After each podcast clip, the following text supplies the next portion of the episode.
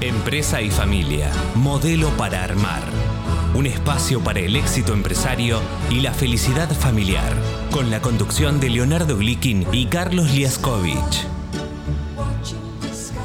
Bien, Leonardo, nueva emisión de Empresa y Familia, modelo para armar. Buen día, Carlos. Buen día. ¿Cómo te ha ido en la semana? Excelente y bueno, eh, con muchas ganas de poder transmitir cosas a nuestra audiencia a través de las entrevistas que tenemos previstas para hoy. Así es. Hoy tenemos en primer lugar a una habitué de nuestro programa que es Liliana Hers, integrante de CAPS Consultores. Efectivamente, Liliana es abogada de origen y hoy está dedicada a los aspectos especialmente patrimoniales y societarios que tienen que ver con la empresa familiar. Así es, y en la segunda parte vamos a tener aquí eh, como entrevistado a Daniel Arias, quien es un periodista e investigador de larga data sobre eh, temas álgidos, eh, muy referidos al medio ambiente y al cambio climático. Y hoy, Leonardo, vamos a tener su intervención para orientarnos y orientar a la audiencia, en particular a las empresas pymes, sobre eh, algunos condicionantes que en el mediano y largo plazo van a tener que intervenir sobre sus decisiones de inversión para responder a los problemas que va a generar el cambio climático. Efectivamente, y Daniel, bueno, es un distinguido periodista, premio CONEX, actualmente es uno de los que participan en Agendar Web, que es algo que recomendamos a nuestra audiencia, porque realmente abre la cabeza respecto de los temas que tienen que ver con el medio ambiente, con la energía nuclear y demás. Así es, así que bueno, dos platos fuertes tenemos hoy, y creo que está Liliana ya en línea. Sí, ¿qué, ¿qué tal, Carlos? Buen día, ¿cómo les va? Hola, buen día, Liliana. Buen día, ¿qué tal? gracias por estar otra vez con nosotros. Igualmente, gracias por invitarme, es un buen rato. Eh, muy interesante lo que anuncian para el programa de hoy, después de, este bloque. No, y el eh, tuyo, y el tuyo, y el tuyo, por supuesto, digamos, el tuyo es tan interesante también. Eh, Liliana, ¿sobre qué tema hoy eh, vas a profundizar? Mira, eh, la idea es contar un poco qué temas llegan a la consultoría, cuáles son los temas que más vemos y cómo, qué podemos ofrecer o cómo los analizamos, pero desplegar de alguna manera los recursos que tiene la familia empresaria y la empresa de familia a la hora de resolver esas tensiones, esos nudos eh, eh, también, eh, digamos, cuello de botella del crecimiento o esas situaciones que eh, marcan un tenemos que cambiar, pero ¿cómo lo hacemos? Está claro. ¿Y cuáles serían, por lo menos de nombre o de título, esos, pongamos una cantidad, tres o cinco urgencias o demandas o planteos que eh, te aparecen eh, eh, en, tu, en tu WhatsApp o en tus llamadas o en tus pedidos de auxilio? Bueno, yo atiendo los temas patrimoniales, no hmm. me llegan todos los problemas de la empresa, de la familia, pero me llegan esas situaciones donde la, la estructura societaria, digamos, la forma con que está organizada la empresa, y que a la que debe responder y que indica es de cada quien, el estímulo del socio, si se puede, puede ir, si puede entrar, eh, cómo se organiza la sociedad legalmente, bueno, esa estructura en algunos puntos se desajusta de la vida societaria, se desajusta de las necesidades de la familia, el crecimiento, los roles que están tomando en la empresa y hay que reorganizar. Eh, dar para dar cabida a las nuevas generaciones es algo que suele pasar. Para resolver conflictos, o sea, temas que no funcionan bien como están y que para que la empresa se desenvuelva y la familia pueda eh, seguir proyectándose y manteniéndose unida, es necesario reorganizar. Por ejemplo, una situación típica es, vienen nuevos parientes políticos y ¿qué hacemos? Una situación típica es, acá hay un hijo que hereda, llegó a la condición de socio y no ve su lugar en la empresa. Mm. Eh, por otro lado, los hermanos necesitan eh, gestionar, bueno, cómo se organiza eh, los derechos patrimoniales del que entra y mantener la gestión. Eh, son, esas son algunas de las cosas que suelen pasar. Hay un hábil para gestionar y la próxima generación no lo tiene, es uno de afuera. ¿Cómo hacemos? Claro. Eh, bueno, son muchas las preguntas y lo interesante es ir eh, elaborando con la familia la respuesta. Eh, a veces hay una alternativa, a veces hay varias, ¿no? De organización societaria, cambiar la forma de decidir del voto. Eh, son muchas, es decir, es como, viste, esos cubos mágicos sí, claro. que uno tiene que ir acomodando. ¿no? Para que se alineen. Imagino que eh, cuando te llegan los problemas, a veces no te llegan tan claramente, porque vos por ahí, eh, hasta poder eh, desbrozar el, el, digamos, el aspecto patrimonial del planteo, a veces eh, es, más, este, es más un trabajo tuyo de, aporte y de eh, determinación de cuál es el problema, ¿no? Y sí, es un trabajo conjunto con la familia también, ¿no? Es elaboración. Eh, a veces hay problemas que no son patrimoniales, pero tienen una solución patrimonial. Ah, eso es interesante. Por ejemplo. Y, por ejemplo, vos tenés dificultades en la gestión. Eh, eso que mencionaba antes, que hay uno que decide bien, que es criterioso, y los demás que están en otra cosa. Eh, vos podrías decir, bueno, venden, venden las acciones o las cuotas, quedan afuera de la empresa. No es la idea en la familia. Eh, y hay otras alternativas. Un sindicato de voto, o sea, hacer un común acuerdo donde uno vota de determinada manera y se protege la información de los otros y mantiene la participación para el futuro, las próximas generaciones, para eh, preservar lo que es de ellos, lo que es familiar. La familia se mantiene unida en el emprendimiento, pero resuelve la cuestión de gestión de otra manera, sin necesidad de, alterar la, eh, la propiedad. Cuando decís un sindicato de voto, es lo que también se llama sindicación de acciones, y me gustaría que lo expliques un poco más profundamente. ¿Y por qué lo pido? Lo pido no para entrar en una cuestión técnica o académica, sino con la intención de que nuestra audiencia le, le pierda el miedo a estas herramientas que son extremadamente útiles y no debemos, no debemos pensarlas como herramientas para las grandes corporaciones. O sea, son herramientas que eh, de una forma o de otra, bien manejadas, están al alcance de las empresas pymes. De las pymes, eh, aún las chiquitas, chiquitas, y no hace falta tener acciones para acudir a estos remedios. O sea, se puede eh, con, con, una SRL, con una sociedad simple, digamos, eh, lo que caracteriza a las sociedades es que aquellos que aportaron capital, los dueños, tienen voto en proporción a lo que, eh, digamos, aportaron de capital.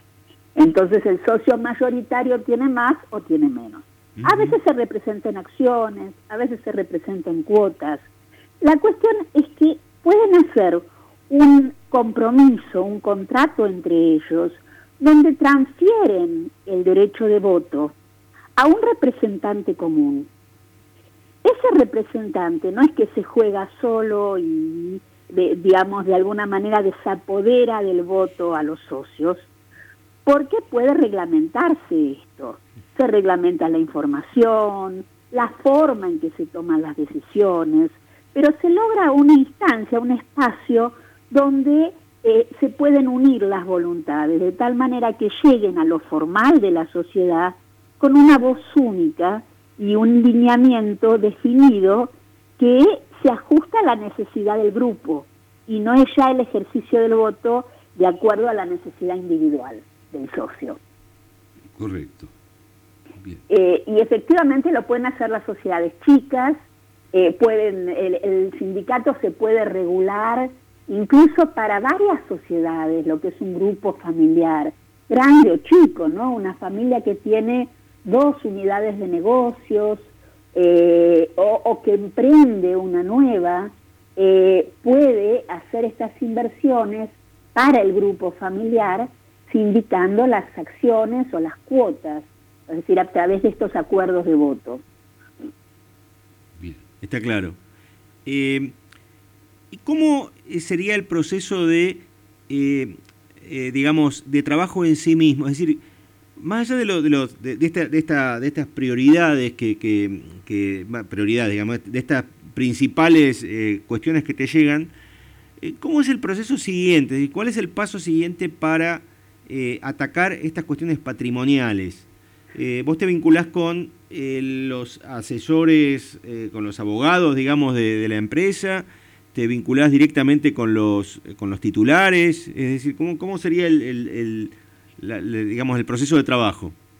Mira, eh, es un proceso, como vos decís. Entonces, en realidad va a tomar contacto con, en algún punto con los técnicos de la familia, eh, que los, de la gente, los profesionales de confianza habituales que conocen y pueden aportar datos eh, técnicos que ayuden a esta gestión pero es un trabajo, una decisión de, lo, de la empresa, de la, de la familia. Con lo cual, primero hay que ir, indagar bien cuáles son las necesidades de la empresa, cómo cada uno de los participantes en, este escenario ven la empresa, indagar también sobre sus necesidades individuales y cómo ven la familia, cómo estas decisiones empresarias pueden alterar la familia o cómo esta situación, este conflicto afecta a la familia, de manera de ir pensando la solución que, que responde, o sea, que pone nuevamente las las, eh, eh, eh, los, los cuadraditos del cubo en su lugar, ¿no? Ah, porque hay que ajustar temas de los dos lados. Y por eso es interdisciplinario también. Claro. es, decir, vos, es decir, vos no trabajás solamente el costado jurídico, sino que ves, digamos, las dos caras, digamos, del, digamos, ves el costado jurídico en sí, pero además ves eh, cómo eso rebota, resuena en, las otras cosas. Bueno, sí, además fundamentalmente yo veo al final de la historia, ¿no? Cuando ya hay que darle la forma jurídica. Mm, Paralelamente hay otro trabajo que eh, la familia hace para llegar a ir afinando su, eh, eh, digamos, su visión de las necesidades. Eh, yo soy la interlocutora para estos aspectos. Acá es donde yo puedo realmente aportar y analizar, dar respuesta a, las necesidades que, ellos plantean. no, no, no, o sea, no, no soy psicóloga, hay muchos otros profesionales que tienen muchísimo para aportar en esto. La solución es integral. Cuando llegamos al momento de, bueno, en la empresa, cómo volcamos esto que la familia necesita y qué es esto que la familia necesita desde la organización societaria o patrimonial.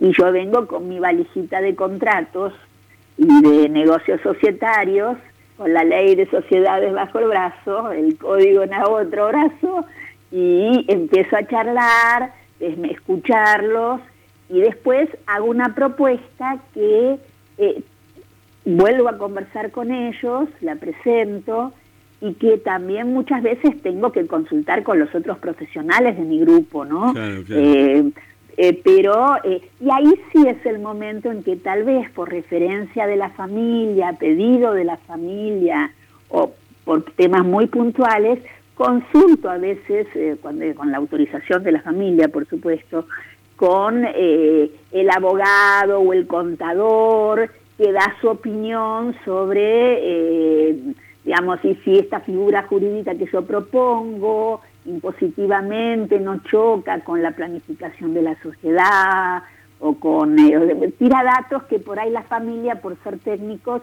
muchas veces no los tiene o bueno que confía en la opinión de su asesor y a mí me da mucha mucha información y, me, y me enseña también no eh, me gustó mucho tu figura de voy con mi valija, de me hizo acordar al, al, al, camioncito del Automóvil Club cuando viene y te mira y te dice, y entonces procesa, abre ahí el capó, mete mano y dele arranque. Y ahí... este y, más o menos. Más o menos, ahí estamos. Porque no, eso lo que, lo que me dejó picando es, es el tema de la creatividad, porque uno desde afuera piensa que la tarea de un asesor jurídico está muy normada, digamos, y este, prácticamente lo que tiene que hacer es un, un ejercicio de eh, memorización y asociación de lo que ya está escrito, lo que ya está codificado para aplicar acá.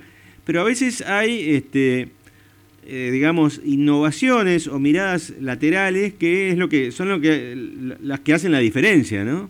Y es que es al revés, realmente, o sea, lo que vos decís eh, lo, describe la práctica, ¿no? Mm. Viene un tipo y te dice, necesito un contrato de locación. No es mi trabajo. Acá es, tengo un problema y bueno, vamos a ver, y yo, yo empiezo a ver qué puedo servirle. Mm. Él necesita una solución. Eh, yo necesito crearla a la medida de su problema. Y, y sí, efectivamente, es que las cosas en la práctica empresaria son muy fluidas, muy variadas y cada familia tiene una historia particular, con lo cual eh, no hay dos casos iguales. Eh, es muy creativo, es creativo es, eh, y se trata de explotar lo que uno conoce del derecho para crear siempre una solución nueva. Mm. O sea, yo no uso un contrato por ahí, muchas veces es una sindicación de cuotas o de acciones pero además hago un usufructo de dividendos para que los padres puedan, eh, o sea, los fundadores tengan ciertos beneficios y puedan dar lugar a la siguiente generación. Y eso lo calzamos con eh, una, digamos, crear otra, otra estructura societaria para los que quedaron afuera de la segunda generación, entonces desligar algunos bienes que pueden ser otro emprendimiento que no le interesa a, digamos, o sea, dividimos los intereses del, segundo grupo generacional en dos empresitas unidas en grupo y ahí creamos un holding, hay una escisión, reducciones de capital. Y ya que usas la palabra reducción, eh, y la reducción es una palabra que se usa mucho en comida, eh, yo pensaba que así como la imagen era la imagen del camión del Automóvil Club, también la imagen podría ser la imagen de la cocina y de una cocinera que está usando diferentes ingredientes y yo sé que eso tiene mucho que ver con vos, es así, ¿no es cierto? Es cierto, a mí me encanta cocinar, sobre todo eh, me gusta condimentar, es decir, encontrar en la, en la sutileza del agregado el cambio del plato. Y realmente en la consultoría uno hace mucho de esto es muy fina la, eh, diferencia que se encuentra en una, entre una figura y otra, la combinación de recursos para llegar a un plato que satisfaga al comensal. Claro, sí, no, está bien. Porque además hay una cuestión, supongo, de indagación, porque lo que para alguien es un dato irrelevante, vos por ahí con la escucha atenta decís, ah, pero atención, estaba esta figura, estaba este, esta, esta eh, esta situación en la empresa o en la familia y, este, y lo que para otro no, no tenía importancia, de repente vos de ahí podés sacar una punta, ¿no? Sí, ese, ese, ese es el entrenamiento técnico de escucha por un lado y por otro lado la experiencia profesional de, de el manejo de la estructura societaria, recursos que tiene la ley de sociedades y el derecho contractual que, permite crear estas figuras, ¿no? Claro. Eh, eh, Leonardo, pensé que ibas a decir algo. Eh, no, porque, digo, el, em, me, viene ahora a, la, cabeza, digamos, desde mi no vínculo con lo jurídico, la reforma del código de hace unos años, cómo esto que para mí es, este, digamos, eh, indistinguible, para ustedes abre un campo nuevo en muchas, en muchas posibilidades, ¿no? Es muy buena tu observación. Ahora como eh, realmente ha cambiado mucho el escenario de, los recursos que tiene el cocinero en, su, en su alacena. Eh, hay muchas, muchas alternativas que tienen que ver con la posibilidad de hacer pactos sobre cosas que antes no se podía, matrimonio contratando, herederos planificando eh, la transición generacional, eh, la oponibilidad que tiene para los herederos, lo que se eh, el, dueño de un derecho acuerde, antes no, a veces muchas veces no llegaba al derecho que se transmitía cuando eran temas personales. y, y la verdad es que más que nunca, está la libertad contractual y el panorama legal listo para que eh, la empresa pueda organizarse con planificación y que la planificación deje de ser una palabra de otro lado del mundo. Claro, totalmente. Es como que el código es una especie de especiero, ¿no es cierto? sí, claro que sí. En cada página tiene una, una pimienta diferente. Efectivamente. No me acuerdo quién decía hace poco, otra vez desde afuera del derecho, eh, el, genio de Vélez Arfield en el siglo XIX, cómo desde ahí construyó un aparato tan potente y que después, bueno, obviamente hubo que adaptarlo, pero, pero muy sólido, ¿no? Sí, muy rico. Y el derecho de, esa generación liberal fue muy, eh, eh, muy, transformador, eh, pero también es cierto que en todo el mundo había en ese momento como un caldero de, de nuevas ideas en materia regulatoria y, bueno, Vélez tenía todo el poder de una sociedad que se estaba constituyendo, ¿no? Eh, y, un mundo muy diferente.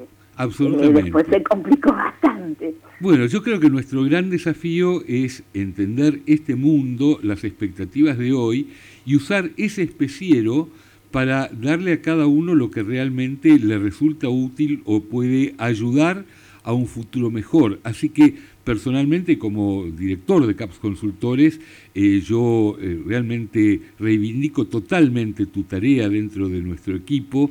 Eh, creo que es un elemento diferencial de muchísimo valor. Así que lo único que puedo decir es muchas gracias por esta entrevista y sigamos trabajando como hasta ahora. Sí, es una linda oportunidad el trabajo que hacemos, es transformador, da satisfacción y eh, permite aprender para el profesional eh, el acompañar a esas familias a resolver cuestiones, eh, ver que las, o sea, que funcionan las propuestas y se van enriqueciendo con, la práctica, es estimulante. realmente lo mejor que puede hacer una familia ante un, un, tema que lo ahoga, o sea, que ahoga el proyecto, es encarar la planificación, es, renovador y, realmente eh, dinamiza y unifica mucho a la familia. Excelente, Liliana. Bueno, no hay más que decir. Nuevamente tu aporte eh, creo que eh, aclara puntos y permite aproximar a los que no venimos del punto del mundo del derecho eh, para transformar esto en, herramientas prácticas. ¿no? Así que muchas gracias nuevamente y eh, hasta la próxima. Hasta la próxima, Liliana. Hasta la próxima. Gracias. Igualmente, estuvimos conversando con Liliana Hers, eh, miembro de CAPS Consultores.